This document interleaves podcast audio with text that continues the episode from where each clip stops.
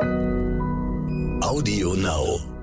Auf dem Lande herrscht regelmäßig Hunger, einseitige Ernährung für Bienen und in der Stadt mit Parks, mit Alleen von Linden, Akazien, da haben wir den ganzen Sommer über Nektar und Pollen für die Bienen und es ist einfach ein Hort der Biodiversität. Die Städte sind heute, ja, die fangen das auf, was auf dem Lande überhaupt gar nicht mehr da ist. Stern nachgefragt. Es gibt einmal im Jahr eine Art globalen Gedenktag fürs Klima, den Earth Day, den Tag der Erde. Natürlich ist ein einziger Tag für das wichtigste Thema unserer Zeit eigentlich total absurd. Die Bekämpfung des Klimawandels sollte ja jeden Tag in unserem Bewusstsein sein. Aber den meisten Menschen fällt es bei den ganz großen Herausforderungen leichter, erstmal im Kleinen zu verstehen, wie die Dinge miteinander zusammenhängen. Das geht mir ganz genauso. Den Satz stirbt die Biene, stirbt der Mensch, den haben Sie sicher schon mal gehört. Und es stimmt. Wenn die Biene als Bestäuber von Blumen und anderen Pflanzen ausfällt, gibt es auf lange Sicht kein Leben mehr. Darüber spreche ich gleich mit Thomas Radetzky. Thomas Radetzky ist Imkermeister und Vorsitzender der Aurelia Stiftung, die sich um den Schutz von Bienen kümmert. Er fordert eine bienenfreundliche Landwirtschaft und sagt, Bienen und Bauern können und müssen gemeinsam gerettet werden. Wie das miteinander zusammenhängt, wird er uns gleich selbst erzählen. Herzlich willkommen, Thomas Radetzky. Ich freue mich total, dass wir beide heute über Bienen sprechen. Ja, Frau Elke, das geht mir genauso. Herzlich willkommen, Sie, Ihre, Ihre Zuhörer auch. Draußen wird ja gerade mit aller Macht Frühling. Die Bäume werden grün und manche blühen ja auch schon. Was machen eigentlich Bienen um diese Jahreszeit? Na, die sind glücklich, jetzt wieder rauszufliegen und nicht nur Wasser zu sammeln, sondern Nektar und Blütenpollen was sie so dringend brauchen, um ihre Brut zu ernähren. Und das brummt und summt am Flugloch. Das heißt, dass die im Winter nur Wasser zu sich nehmen? Das wusste ich gar nicht. Nein, im Winter sammeln sie kein Wasser, aber bevor dann Nektar und Pollen gefunden werden, so in den kühlen Tagen im Übergang im März oder so, äh, da sammeln sie Wasser, weil das brauchen sie, um eingelagerten Pollen äh, ähm, verdauen zu können, um ihre erste Brut zu ernähren. Sie sind ja, wie man auch schon hört, selber Imkermeister. Äh, wie viele Bienenstöcke betreuen Sie eigentlich? Ja, im Moment nur elf an der Stiftung im Garten. Ja, früher habe ich 150 betreut, viele Jahre lang. Oh mein Gott. Ja. Wenn Sie sagen, Sie haben damals so viele betreut und heute sind es elf, was muss man denn eigentlich machen jetzt gerade? Also welche Arbeit steht jetzt zum Beispiel gerade für Sie als Imker an mit Ihren Bienenstöcken? Ähm, Im Moment geht es darum, dass ich mich beherrsche und die Völker nicht aufmache. Von lauter Neugierde. äh, also zu sehen, ja, wie haben sie sich entwickelt und so. Weil eigentlich sehe ich am Flugloch alles. Und ich weiß, dass sie genug Honig und Vorräte haben, das reicht. Was würden Sie sich denn gerne angucken? Also angenommen, es wird die Bienen gar nicht stören, dass Sie mal reinschauen. Was würden Sie denn da sehen wollen? Naja, ich sehe jetzt, wie die Bienen geputzt haben. Das ist so schön, wenn dann der erste Nektar kommt und die Bienen die Waben wieder so blank machen und schneeweiße erste frische Wabenansätze da sind. Das, das duftet Ach, und äh, die Brut. Äh, also ich sehe natürlich, wie verschieden die Brutnester sind und äh, wenn, wenn ein Volk dann ein schönes, kompaktes Brutnest hat, da spürt man, die, die Power, die da im Bienenvolk erwacht im Frühjahr, das, äh, das macht mich glücklich. Hat da jeder Bienenkorb einen anderen Charakter? Ja. Das klang jetzt gerade so ein bisschen so. Ja, das ist so. Jedes Volk hat einen anderen Charakter.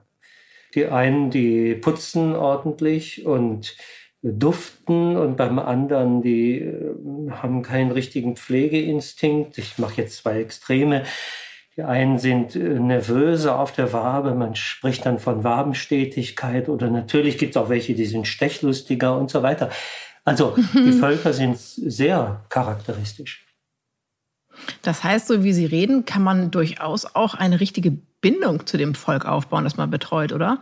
Ja, also, ähm, also ich würde sagen, also mir geht es so, wenn ich daran arbeite, muss ich mich und will ich mich darauf einlassen. Und ich arbeite ja seit Jahrzehnten ohne Schutzkleidung und so.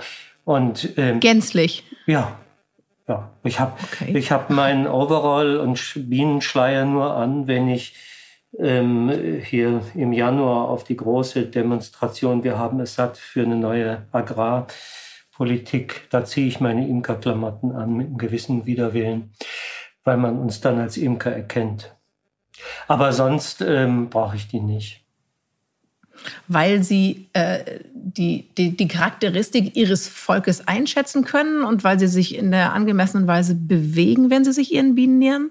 Ja, das ist klar. Man muss natürlich lernen, sich ruhig zu bewegen. Und ähm, ich glaube, der Schlüssel ist, ähm, die Angst zu verlieren. Weil die Bienen spüren natürlich, wer ihnen wie begegnet. Das weiß jeder, der einen Hund hat. Und natürlich sind Insekten, das sind äh, Kaltblüter, die haben kein Rückenmark, kein zentrales Nervensystem und so weiter. Trotzdem spüren die, wie derjenige tickt, der mit ihnen arbeitet. Und ich glaube, die, die, die Hinwendung, äh, die ist äh, ganz entscheidend.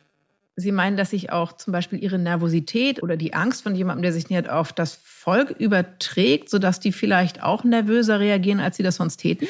Ja, selbst, ja, das ist so. Das ist meine, meine Erfahrung. Also das ist ganz klar. Und das machen sie individuell. Also ich habe oft ja Gruppen gehabt mit einem Bus von Leuten, 50 Leute, dann kommen. Ich weiß noch, da war von einer Studiengruppe von Schauspielern, äh, die war, sind gekommen, die Chefin, die kannte ich auch, Bienen toll und so. Und, äh, aber es war nur eine Kopfsache im Grunde hatte sie eine Wahnsinnsangst. Und die war, die war, die war in der letzten Reihe gestanden, ganz hinten. Und äh, ich mache dann ja die Bienen auf und, und die Leute, die denken vorher nicht drüber nach. Und aha, das geht auch mm, und so weiter. Und wir, wir reden nie über Schutzkleidung. Wenn jemand vorsichtig äh, ist, dann äh, kann er es sagen und so. Auf jeden Fall sind die Bienen über die ganze Gruppe der Leute weggeflogen und haben die Frau gestochen. Oh nein. Und, ja, ja, aber das ist, äh, ich meine, es ist kein Mechan Mechanismus, es ist nicht zwangsläufig, dass es so passiert. Das wäre absurd zu behaupten. Aber ich habe so viele Erlebnisse mit Leuten, die unter Strom sind und es nicht lassen können und anderen Leuten, die in diesen Frieden finden. Und dann kann man arbeiten, dann kann man bei den Bienen sein. Und dann kann man auch dieses dieses Erlebnis, das in dem Sound, in dem Summen der Bienen zu stehen, das ist einfach ein Glück, das macht's Herz auf. Ist, ist das, weil es dieses, also ist es wie so ein, ein Kollektiv, in das man dann so eintaucht, ähnlich wie man, wie Leute, die Pferde haben, sagen oft, dass sie so in die Herde gehen. Ist das so ein bisschen dieses Gefühl? Ja, ich kenne mich zwar mit Pferden nicht aus, aber ich glaube, das ist so. Und anders als bei einem Pferd, oder ich habe auch eine, eine, einige Jahre Kühe gemolken und so, äh, man hat, äh, bei so einem Säugetier hat man so ein Gegenüber. Und ähm, eine Kuh, wenn ich sie gemolken habe, dann klatscht man ihr hinten drauf und am Futtertisch schaut man ihr in die Augen. Man hat ein Gegenüber, auch wenn sie träumt. Und bei den Bienen ist es so, man steht mittendrin. Die sind um mich herum. Und die, die Stimmung, die höre ich am Sound. Also ich merke auch, wenn, wenn eine Biene dabei ist, die mich stechen will, das merke ich sofort, die höre ich sofort. Wie lange hat das gedauert, bis Sie so, so gut in Bienen hineinhorchen konnten?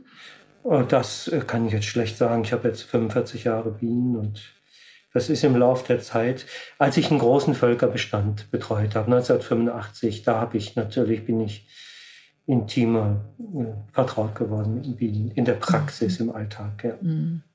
Also man kann durchaus sagen, dass Sie in Ihren Bienen zur Ruhe kommen. Genau. Es ist auch ein Spruch für die Kurse gewesen, die ich organisiert habe. Der, der, die Überschrift war, bei den Bienen lernt man still zu werden. Auch schön. Wie geht es denn eigentlich Ihren Bienen? Wie ist denn die Situation für Bienen in Deutschland im Allgemeinen jetzt zurzeit? Ja, ähm, es ist immer ein großer Unterschied, ob sie in der Stadt oder auf dem Lande sind. Dieses Jahr sind die Völkerverluste laut den ersten vorläufigen Studien der Bienenwissenschaftlichen Institute 15 bis 20 Prozent etwa wird erwartet. Oh, wie, wie, wie viel ist normal? Naja, in, im Varroa-Zeitalter kann man sagen, 10 Prozent ist äh, hinnehmbar. Also wenn man mhm. imkerlich, fachlich qualifiziert ähm, die Bienen betreut, dann dürfte es nicht mehr sein. Und jetzt sind es 10 bis 15 Prozent, sagten Sie? Nein, 15, 15 auf jeden Fall plus 15 bis 20 Prozent ist die jetzige Schätzung für Gesamtdeutschland. Also ist ein Mittelwert. Und ähm, genau wie es den Bienen geht, ist natürlich auch daran abzulesen, aber es sind natürlich viele Aspekte. Sie machten da gerade einen Unterschied zwischen Stadtbienen, sage ich mal, und Landbienen. Äh, können Sie das erklären? Auf dem Lande herrscht ähm, regelmäßig Hunger und ähm, einseitige Ernährung für, für Bienen. Was ja erstmal paradox klingt. Ja, das, das ist äh, crazy. Und äh, in der Stadt, vor allen Dingen in den großen Städten, ich meine, ich bin ja in Berlin mit der Aurelia Stiftung, äh, das ist äh, traumhaft, oder München, Hamburg und so weiter, das sind alles die großen Städte mit Parks mit Alleen von Linden, Akazien. Da haben wir den ganzen Sommer über Nektar und Pollen für die Bienen. Deswegen sind die Städte eben nicht nur für die Honigbienen, sondern auch für die anderen solitären wilden Schwestern. Das ist einfach ein Hort der Biodiversität. Die Städte sind heute, ja, die fangen das auf, was auf dem Lande überhaupt gar nicht mehr da ist. Können Sie mir mal genauer erklären, warum auf dem Land die Situation für die Bienen schwieriger ist? Also als Laie wird man ja denken, ja, da ist doch aber viel mehr Natur. Tja, mit der Natur, natürlich ist alles Natur. Ähm, der Hektar, der, der, der Acker mit, mit, äh, mit 200 Hektar ist auch Natur. Aber er ist ähm, extrem gebändigte Natur. Und er ist auch, muss man leider sagen, ja, ähm, vergiftete Natur. Und ähm, es ist zwar produktive Natur, aber ähm, absolut verarmt. Und ähm, wir haben. Sie sprechen von Monokulturen, nehme ich an, ne? Ja, genau. Also, oder wir können auch von der, ähm, von dem, vom sogenannten Dauergrünland, also von dem, was früher mal bunte Wiesen waren, die sind Produktionsfläche für eiweißreiches äh, Futter äh, geworden und ähm, sind halt immer mehr in die Intensivierung äh, geführt über die letzten Jahrzehnte der ähm, landwirtschaftlichen Entwicklung. Und dadurch haben wir keine Blüten auf den Wiesen und beim, beim Ackerfutter. Und wir haben das auch nicht im Getreide. Früher war es so, dass äh, im Getreide natürlich Kornblume, äh, Kornrade, eine ganze Reihe Ackerwildkräuter sogenannte Begleitflora da war. Und die ist gut. Mhm. Die ist mhm. auch gut für den Ertrag, für die Hauptfrucht. Aber sie ist natürlich nicht äh, so ohne weiteres beherrschbar. Man muss gegebenenfalls eine Unkrautbekämpfung machen von Kräutern, die wirklich problematisch sind. Und das haben die äh, konventionellen Landwirte natürlich verlernt. Und äh, mhm. deswegen, man macht den Acker sauber. Also es ist nichts. Ich meine, es ist eine gigantische Kulturleistung, soweit das Auge reicht, nur Weizen, Weizen, Weizen, keine andere Pflanze. Das ist das Gegenteil von dem, was Mutter Erde, ich glaube, wir sprechen hier heute zum Mutter Erde Tag, ähm, eigentlich will. Also Vielfalt. Das zu beherrschen ist eine riesen Agrartechnik, aber wir zahlen einen hohen Preis dafür. Sie, Sie, haben ja deshalb auch gemeinsam mit vielen anderen diese Bürgerinitiative Bienen und Bauern retten gegründet. Und jetzt, wo Sie es gerade so erzählt haben, wird einem auch so ein bisschen mehr klar, warum das auch zusammenhängt. Ne?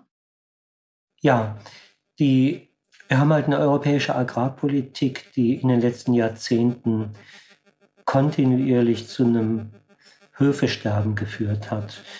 Äh, noch vor 20 äh, Jahren hatten wir 470.000 äh, Betriebe, landwirtschaftliche Betriebe in Deutschland. Heute sind es äh, 200.000 Betriebe weniger und die Entwicklung ist äh, weiter so äh, gestellt und zu erwarten. Und das ist ungesund. Was es braucht, sind Betriebe in überschaubaren Größen, die von Landwirten persönlich verantwortet werden. Die Entwicklung geht hin zu ähm, großen Betrieben. Industriebetriebe ja, im Grunde, ne? Industriebetriebe, die ähm, auch von einem Agraringenieur verwaltet werden. Der sitzt gar nicht selber auf dem Schlepper. Das ist alles mhm. äh, komplett technisiert. Und da ist die persönliche Verantwortung äh, durch das System auch verringert. Ich muss jetzt aufpassen, was ich sage. Ich will kein Bauernbashing betreiben. Aber wir haben gerade hier in den nordöstlichen Bundesländern eine desaströse Entwicklung, äh, dass die Flächen ja als Investitionsobjekt ähm, gekauft werden von internationalen Investoren, genauso wie die äh, Immobilien in Berlin so gekauft werden. Und es geht dann darum, ähm, das Maximale ähm, rauszuholen aus den Flächen. Und ähm, das äh, ist das Gegenteil von einer, führt zu dem Gegenteil von einer ökologischen Bewirtschaftung, wo es dann über vielfältige Fruchtfolgen ähm, man darauf verzichten kann zu düngen, äh, auch den Unkrautdruck dadurch reduziert und ähm, Lebensgrundlage hat für solitäre mhm. Bestäuber, für Honigbienen und für äh, Kleintiere aller Art. Also Sie sagten gerade, dass Sie kein Bauernbashing betreiben wollen. Ich kann es mir, also ich stelle mir vor, dass es für einen relativ überschaubaren bäuerlichen Betrieb einfach fast unmöglich ist, gegen diese Übermacht von großen Industriekonzernen, die da Höfe und Flächen aufkaufen, überhaupt anzukommen. Gleichzeitig gibt es aber ja auch ein zunehmendes Verständnis von ökologischer Landwirtschaft als erstrebenswert in der Bevölkerung. Haben Sie das Gefühl, dass das zwei gegensätzliche Strömungen sind, die sich gar nicht miteinander vereinen lassen? Auf Dauer werden wir uns gesellschaftlich gar nicht erlauben können, diese konventionelle Agrarproduktion weiterzuführen. Es hat keinen Sinn. Es raubt uns die Lebensgrundlagen, ich sage es ganz hart. Ähm, mhm. Und ähm, es ist auch nicht wirtschaftlich. Die Preise, die wir haben, sind äh, Preise, die unter ähm, Berücksichtigung der Subventionen rein betriebswirtschaftlich kalkuliert sind. Aber die äh, ökologischen Kosten, die mit dieser Produktion zusammenhängen, die Schäden am Grundwasser, die Belastung der Luft, äh, alles, was dann im Gesundheitswesen Geld kostet, das wird sozialisiert. Also die realen Umweltkosten, die gehen auf unsere Steuerzahlerlasten. Und das Ganze ist ähm, weder wirtschaftlich noch sinnvoll. Die billigste, die kostengünstigste Produktion bei weitem, die wir haben, ist die ökologische Produktion. Welche Rolle spielt bei dem Prozess äh, die Biene, wenn Sie sagen, ist es, ist es für Sie so, dass man an der Biene quasi den kompletten Zustand ablesen kann? Ja, ähm, das finde ich ähm, ist sehr interessant. Also die Honigbiene, äh, würde ich sagen, fast noch weniger als die anderen, die solitären Bienen. Weil die Honigbienen, die liegen, sind ja im Grunde genommen auf der, ich sage gerne, auf der Intensivstation des Imkers. Mhm. Na, die kriegen ständig Zucker und werden ständig mit Arzneimitteln am Leben gehalten. Wir haben also gar ja. keine natürliche, Evolu äh, natürliche Selektion, sondern die Selektion macht der Bienenzüchter. Oder der Imker macht sie ja. unbewusst. Aber das Problem ist ja das rasante Artensterben auch bei den, nicht nur allgemein Insektensterben, sondern auch bei den Blütenbestäubern. Wir haben 565 ähm, Arten im deutschsprachigen Raum gehabt. 15 Prozent sind komplett verschwunden. Also, Über welchen Zeitrahmen sprechen wir da? Wie lange hat das gedauert? Äh, das kann ich nicht sagen. Die sind heute nicht da. Äh, heute, die sind heute nicht mehr findbar. Und 50 äh, Prozent sind ähm, gefährdet. Ähm, mhm. Aber das sind nur die Anzahl der Arten. Wir sehen ja diesen Rückgang in der Individuenzahl. Damit hängt zusammen, dass die Vögel sich nicht mehr ernähren können. Wir haben einen Rückgang ähm, Kibitz, Rebhuhn, in 20 Jahren sind 90 Prozent dieser beiden Vögelarten verschwunden. 90 Prozent. Wahnsinn. Also wir haben ein, ein unentwegtes Sterben in den Agrarflächen. Man muss es leider so sagen. Ähm, und Woran liegt das? Es liegt natürlich zum einen, die Fachleute sprechen vom sogenannten Habitat, also die Nistplätze gehen verloren. Ne? Ich brauche ja. ich brauche eine Brennnessel in irgendeinem Graben und oder irgendeinen Schilfhalm oder und so weiter, wo dann die äh, die Brut sich entwickeln kann, wo geschützte Nistplätze eben sind. Das ist bei den verschiedenen Arten ja völlig verschieden.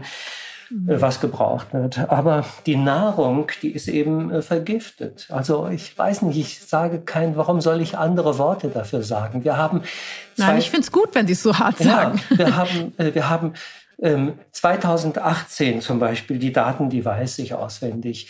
Da haben wir im Rahmen des deutschen Bienenmonitorings, also vom Landwirtschaftsministerium finanziertes äh, Monitoring, also eine Beobachtung der Verhältnisse bei den Honigbienen.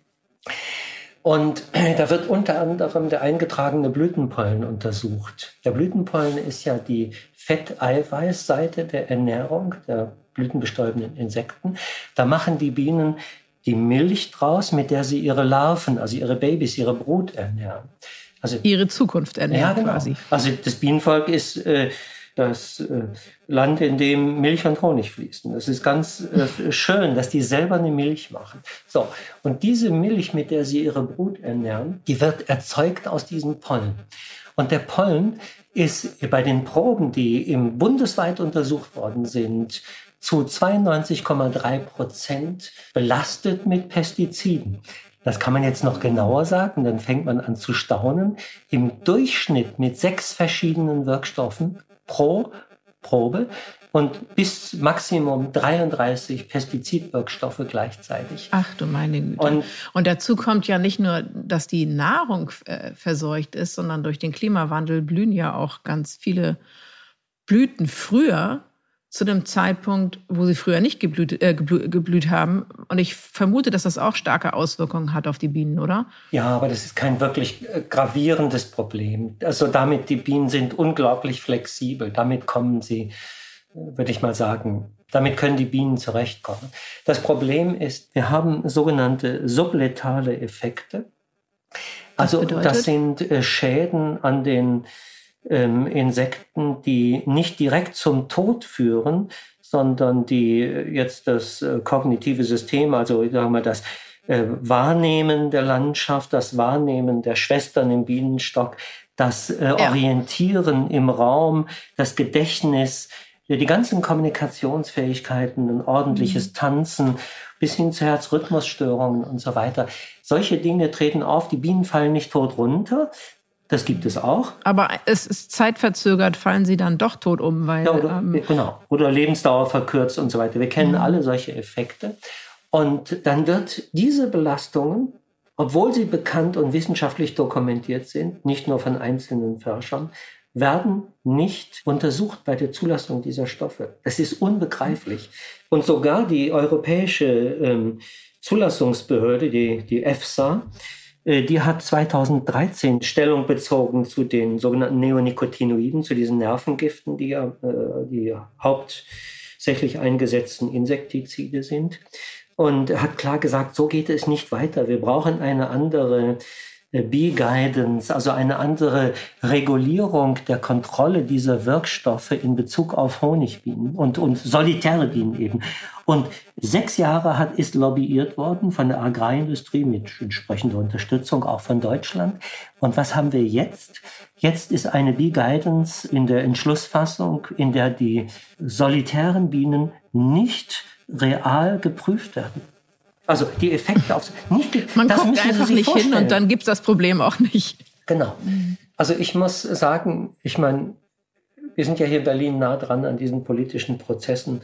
Und unterm Strich kann ich sagen, dass ähm, die Ausgewogenheit zwischen der Gemeinwohlorientierung und des Umweltschutzes gegenüber dem ja wie ein Krebsgeschwür wuchernden Ökonomisierung aller Lebensverhältnisse. Da haben unsere Politiker keinen Mut. Also das sehe ich. Mhm. Wir, braucht, wir brauchen einfach eine Zivilgesellschaft, die jetzt so wie wir mit unserer kleinen Stiftung ja aktiv werden und die Leute müssen sich dahinter stellen. Mhm. Das finde ich interessant. Sie sagten, und das ist ja auch richtig, dass der größte Hebel eben in der Politik liegt und dass der wichtig ist. Trotzdem kann und muss man sich ja fragen, was, was kann jeder Einzelne, was kann die Zivilgesellschaft tun für die Bienen, für die Landwirtschaft? Also wenn man jetzt mal mit der Landwirtschaft anfängt, welche Entscheidungen oder welche Einstellungen wünschen Sie sich von den ganz normalen Bürgern? Weiß nicht, beim Einkaufen oder in der der, in der Wahrnehmung von Natur? Ja, natürlich ähm, es ist das absolut sinnvolle und nötige, ökologisch produzierte Lebensmittel zu kaufen und möglichst saisonal und regional, also nicht von der anderen Seite des Globus mit gigantischen CO2-Belastungen durch den Transport. Und ich treffe natürlich immer wieder Leute, die sagen, ja, Öko, erstens ist alles nicht so kontrolliert und zweitens, Also wir haben ein gigantisches äh, Kontrollsystem für die ökologische Produktion. Die ist eine Bürokratie dahinter, das kann sich keiner vorstellen. Das macht keiner freiwillig. Und abgesehen davon, dass es irgendwo schwarze Schafe gibt. Ähm, also die Landwirte, die konventionell wirtschaften, wenn da einer in seinem Leben einmal einen Kontrolleur vom Wirtschaftskontrolldienst auf seinem Hof sieht, der seine Bücher kontrolliert. Dann ist das schon selten. Ne? Also äh, das, äh, es ist, die ökologischen Betriebe sind in einem hohen Maße kontrolliert, wie, wie andere Betriebe nicht. Und ähm, es ist absurd, wie manchmal geredet wird. Und mit der ökologischen Ernährung können wir natürlich die Welt ernähren. Das ist überhaupt kein, kein, keine Frage. Und Sie gehen, also Sie sagen dann, dass es schon wichtig ist, dass sich das jeder immer auch wieder bei allen Konsumentscheidungen fragt. Ne? Was kann ich selber beitragen? So ist es. Was ja auch sicherlich dazugehört, ist das Thema, einen angemessenen Preis zu zahlen für die Lebensmittel. Das ist ja auch das, was man immer wieder hört, dass gerade in Deutschland für Lebensmittel im Verhältnis relativ wenig Geld ausgegeben wird und viele Leute möchten auch nicht mehr Geld ausgeben dafür. Was denken Sie dazu, wenn Sie sowas hören? Ja, da werden Sie einen hohen Preis für zahlen werden. Mhm. Vielleicht nicht selber, aber die Enkel und Kinder. Also mit ein wenig Besinnung äh, würden wir unser Verhalten, würden mehr Menschen ihr Verhalten verändern. Mhm. Und natürlich äh, darf man nicht naiv sein. Das machen, was die Trägheit ist bei uns ja allen da. Und ähm, ich schließe mich ein. Ähm, ja, wir haben alle unsere Schatten, wo wir nicht hingucken. Ne? Und ähm, deswegen braucht es äh, regulative Maßnahmen. Dafür haben wir Politiker. Wir müssen einfach ähm, ähm, Leitplanken schrauben.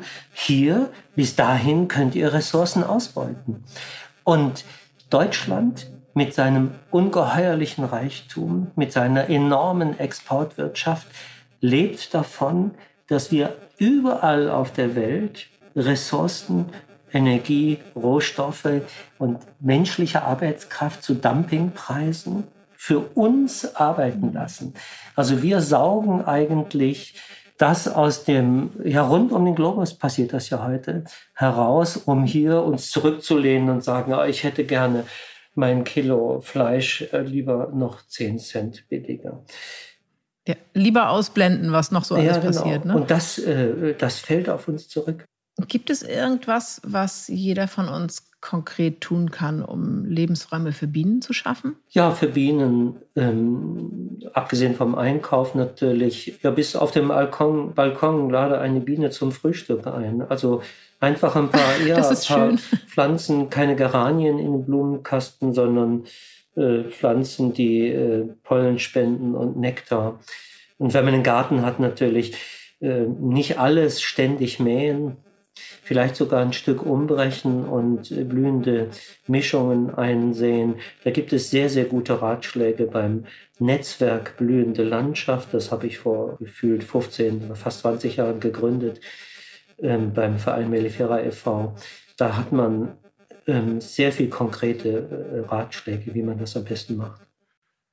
Wenn Sie Ihren Berliner Honig ernten, wonach schmeckt denn der? Wie, wie schmeckt Berliner Honig? Ja, das kommt darauf an, wann wir ihn ernten. Wir sind in der glücklichen Lage. Wir können in der Regel dreimal ernten. Einmal den Frühjahrshonig.